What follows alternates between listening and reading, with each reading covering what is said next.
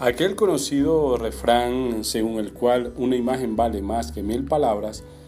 volvió a citarse el miércoles pasado luego de que el viceprimer eh, chino eh, Liu He y el presidente de Estados Unidos Donald Trump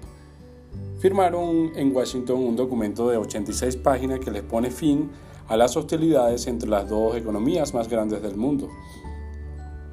Las fotografías es notorio el contraste entre la cara adusta del enviado de Pekín y el gesto victorioso del inquilino de la Casa Blanca. No obstante, el entusiasmo de los mercados de valores que se expresó en los nuevos máximos históricos alcanzados por varios índices de la Bolsa de Nueva York,